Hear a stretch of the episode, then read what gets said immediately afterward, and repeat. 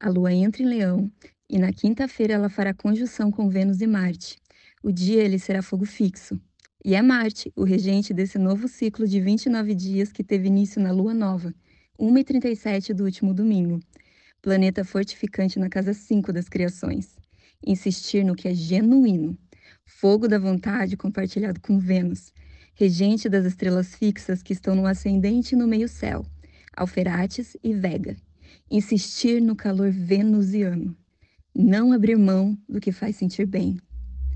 Feliz da lua que abriu a lunação no seu lugar de júbilo, a casa 3 das trocas. Ela olha por sextil a Vênus e sim, faz muito bem ir e vir, trocar e se sentir inspirado em inspirar. Inspira, lua. Respira um pouco mais devagar.